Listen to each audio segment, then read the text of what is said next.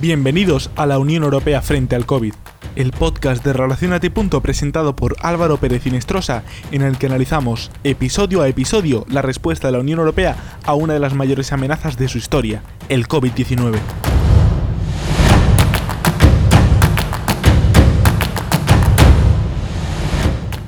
Para cerrar esta serie de podcasts, podríamos hablar del factor geoestratégico inherente a la vacunación ya hemos tenido oportunidad de ver las principales medidas adoptadas por las principales instituciones de la Unión. Ya hemos analizado también el fondo de recuperación a través de la política europea de competencia. Y estas son cuestiones que podríamos decir eh, son netamente económicas o administrativas. Pero la vacunación es cosa distinta. La vacunación trasciende lo europeo y se imbrica en el juego internacional. Es por ello que debe procederse con un análisis fundamentalmente político a dos escalas, interno, dentro de la propia Unión Europea, y externo, en el ámbito de las relaciones internacionales. Centremos la atención primeramente en el plano interno.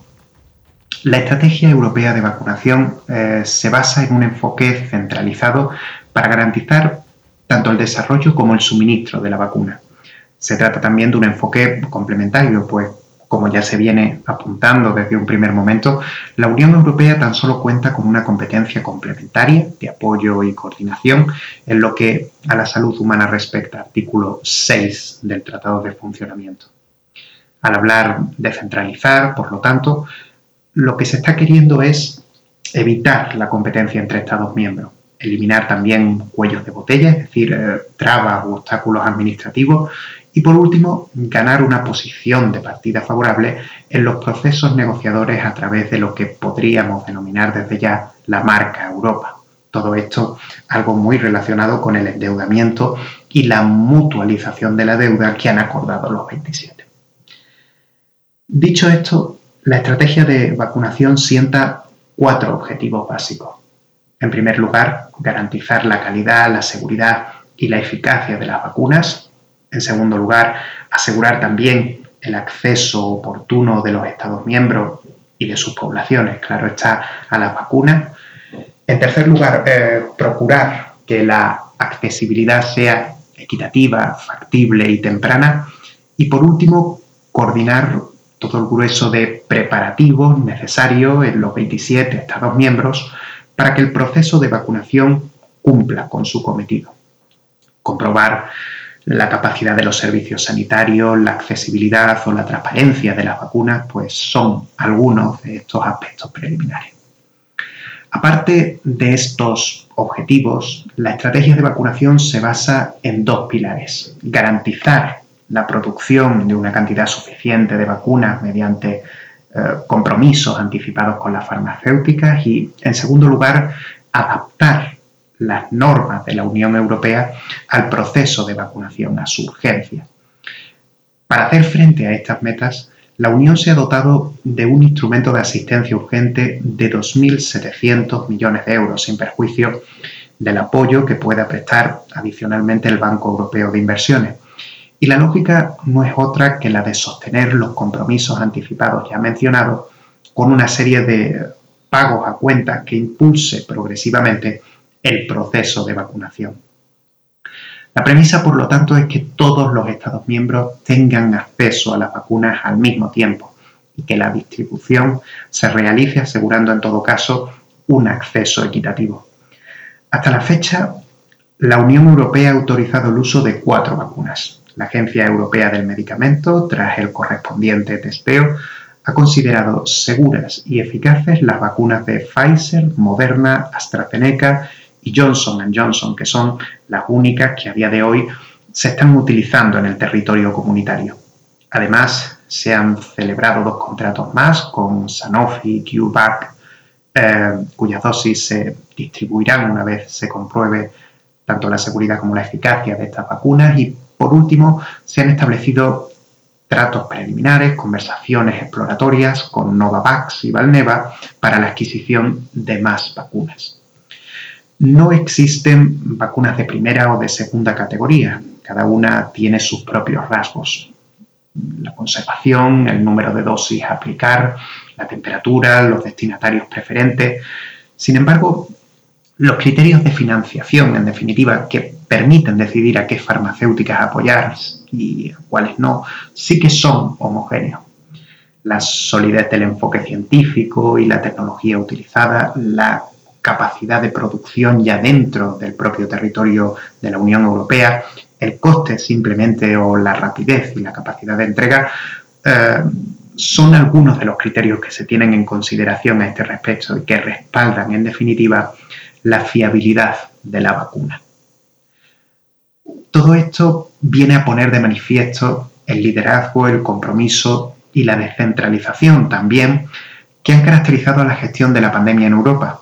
Una estrategia marcada por la solidaridad y basada en un enfoque holístico por y para la Unión Europea, pero sin diseñar la escala global en la que se desenvuelve la crisis. La Unión Europea se ha preocupado también por, por pesar, podríamos decir, estratégicamente en el mundo a través de la vacuna. Que la vacuna es un elemento geoestratégico no suscita discusión alguna. Aquellos países que en los primeros compases de la pandemia se mostraron más escépticos con ella, negacionistas como Boris Johnson en un principio, Bolsonaro en Brasil o Trump desde la Casa Blanca, hoy la declaran útil ya siquiera políticamente. La vacuna podría decirse ha contribuido a perfilar la correlación global de fuerzas. La polarización ideológica no ha cesado con la pandemia, de hecho, se ha acentuado y el trasunto comercial subyace a la vacunación, su distribución, no hace sino afianzar los bloques en liza. Por un lado, Estados Unidos, concentrado actualmente en su propio proceso de vacunación, fundamentalmente para revertir los últimos estragos de la administración Trump, pero también dando mensajes sutiles de la posición que adoptará en lo sucesivo, señalar a la Unión Europea, por ejemplo, como socio preferente, avecina en cierta medida una recuperación de la agenda transatlántica. Y en la cumbre bilateral que tuvo lugar hace pocos días entre China y Estados Unidos, Blinken dejó muy clara también su postura. En el otro lado del tablero se encuentra precisamente China. Ya hace un par de años se vio claramente la verdadera extensión que la ruta de la seda, la denominada en inglés Belt and Road Initiative, está llamada a tomar. Pero por si acaso había quedado algún género de duda, la vacunación ha venido a constatar los partenariados que está formando China. La colaboración con África y América Latina evidencia ya claramente la asociación. Lo que debería ocurrir es justamente lo contrario, transversalizar, no polarizar, apostar en definitiva por el multilateralismo, por la acción coordinada. La historia demuestra que la lógica de bloques no aporta más que tensión a las relaciones internacionales. La Unión Europea, pese a tener unos intereses estratégicos en el tablero internacional, se ha preocupado muy mucho de trabajar por esa transversalidad. Existen una serie de iniciativas que se ubican en este camino concreto.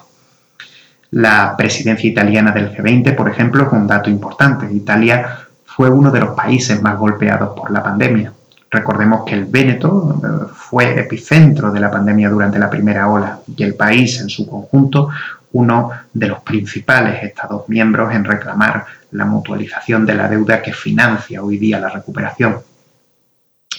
También podría destacarse en este sentido el mecanismo COVAX, una iniciativa global desarrollada por la Organización Mundial de la Salud que busca ofrecer un acceso equitativo mundial a la vacuna contra la COVID-19.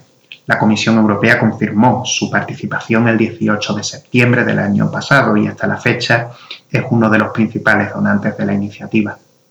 A esto hay que sumar un grueso de instituciones internacionales ya consolidadas. Habló, por ejemplo, del Banco Internacional para la Reconstrucción y el Desarrollo, de su homólogo europeo, que en abril del año pasado ya presentaba un paquete de solidaridad por valor de mil millones de euros para ayudar al sector privado a lidiar con el impacto de la pandemia y también los distintos bancos de desarrollo diseminados a lo largo y ancho del globo, el africano, el asiático, etc. Estas son solo algunas apuestas por la multilateralización. en las que la Unión Europea ha estado presente. En el ámbito de la cooperación internacional para el desarrollo también se han verificado importantes esfuerzos. Sin embargo, la política europea no está exenta de errores en la gestión de la pandemia. Si hubiera que destacar dos retos a los que la Unión Europea todavía debe hacer frente, estos serían la gestión de la pandemia en relación con la política europea de vecindad, con la PEV, eh, concretamente la de los Balcanes, y por otro lado las exportaciones de vacunas, dos asignaturas pendientes hasta la fecha que desde un punto de vista geoestratégico resultan de especial relevancia también para determinar el mayor o menor acierto de la gestión comunitaria. En lo que hace primeramente a la política europea de vecindad, las regiones del este de Europa deben optar entre las vacunas occidentales o las orientales. O al menos eso es lo que se viene verificando en la práctica. Todos ellos participan del mecanismo COVAX, pero como previsiblemente las entregas se demorarán hasta la primavera, urge comprar vacunas para hacer frente a la pandemia hasta entonces. Rusia fue el primer país en desarrollar y registrar una vacuna, la Sputnik 5, que ya solo con su nombre evoca la carrera espacial de los años 50 y el trasunto geopolítico de la vacunación. Sin embargo, su acogida se hizo de. La comunidad científica se mantuvo escéptica desde un primer momento. Bielorrusia fue, de hecho, el primer país europeo en aprobar a finales de diciembre el uso de la Sputnik 5. Le siguió Serbia, entre tantos otros países, ya a nivel internacional, no solo europeo, y poco tiempo después Hungría, que se convertía en el primer país de la Unión en autorizar la vacuna rusa. Eh, realmente los vecinos de Rusia o la antigua órbita soviética, si se prefiere, no son muy entusiastas con la vacuna. Y eso que Rusia ya ha intentado eh, permear en el mercado europeo sometiendo su propuesta al testeo de la Agencia Europea del Medicamento. Moldavia, pese al pulso de Igor Dodon, sigue rechazando la vacuna rusa. Ucrania, por su parte, ha optado por la china Sinovac. En Georgia, Armenia y Azerbaiyán, la Sputnik 5 tampoco cuentan con mucho predicamento, pero siguen buscando alternativas a COVAX tras una negociaciones diplomáticas poco fructíferas con Occidente. Y a esto debe sumarse toda la región de los Balcanes occidentales, Serbia, Albania, Kosovo, Macedonia, Bosnia. Todos ellos han recibido o bien tienen comprometidas la recepción de vacunas europeas, pero las cifras distan mucho de lo deseado. Turquía otro enclave estratégico de la región, la eterna candidata a la Unión Europea, como se la solía conocer, ha contraído un acuerdo con China para la recepción de Sinovac. Y en definitiva, este es el mapa que se pinta en, lo que hace a la gestión de la vacunación en este espacio geográfico determinado. Aunque la Unión done millones de vacunas a otros países, el simple hecho de haber comprado por encima de sus posibilidades para contar eh, con una red de seguridad, eh, la pone en una situación desfavorable desde un punto de vista político. Y a esto, paradójicamente, hay que añadir el hecho de que muchos Estados miembros están empezando a gestionar sus propios programas de vacunación. El quid de la cuestión realmente es la eficiencia en la gestión y, en cierta medida, la falta de pragmatismo y resiliencia en el proceso, dos principios, dicho sea de paso, que forman la espina dorsal de la estrategia global europea, documento de la acción exterior por antonomasia o de referencia en el ámbito comunitario.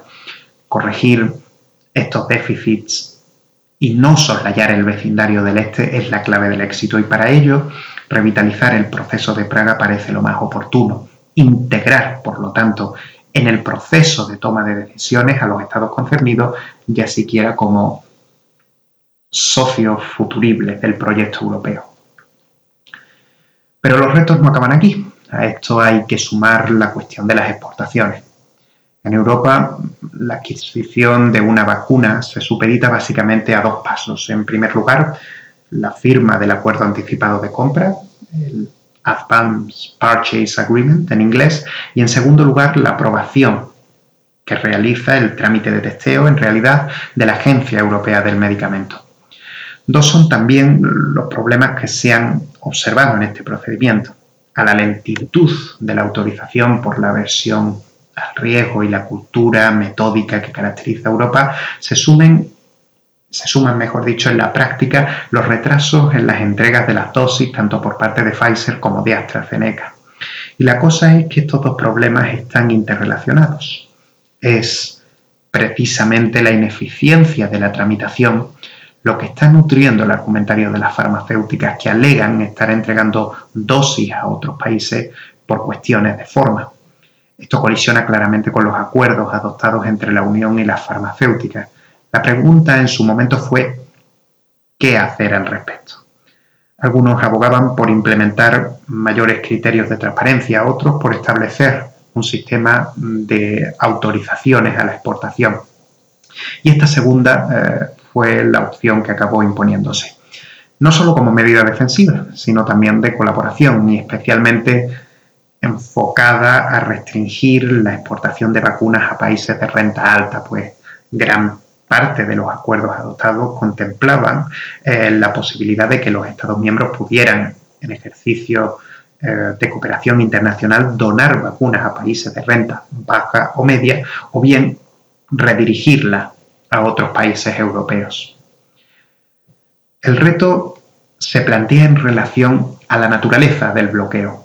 Se considera justo o de justicia el bloqueo de las exportaciones cuando una farmacéutica presenta problemas de producción y aún así decide seguir enviando tal cantidad de dosis al extranjero que resultan desproporcionadas con respecto a las entregas debidas a la Unión Europea. Pero el bloqueo no se considera justo, sino un ejercicio de proteccionismo cuando existe un déficit en el lugar de fabricación europeo y la empresa estuviera reduciendo las entregas de esta planta a compras externas que por consiguiente quedan a su suerte.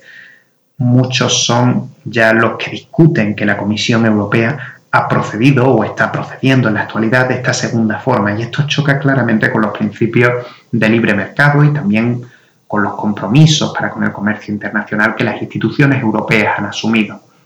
Deslindar un supuesto del otro resulta, por lo tanto, esencial para no cejar en prácticas proteccionistas de todo orden incoherente.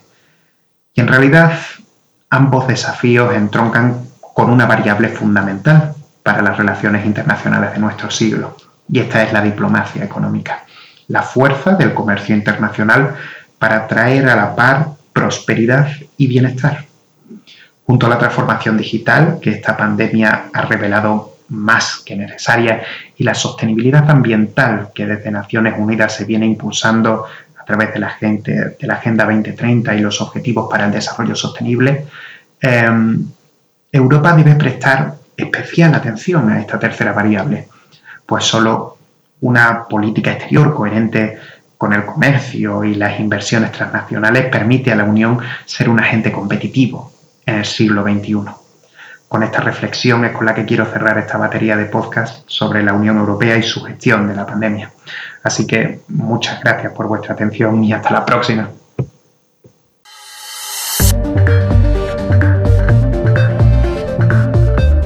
Y hasta aquí el episodio de esta semana. Gracias por escucharnos. Para continuar explorando los entresijos de la realidad internacional, le animamos a que escuche nuestros otros podcasts. Visite nuestro blog relacionati.com y nos sigue en las redes sociales en arroba rrii. Nos vemos la semana que viene.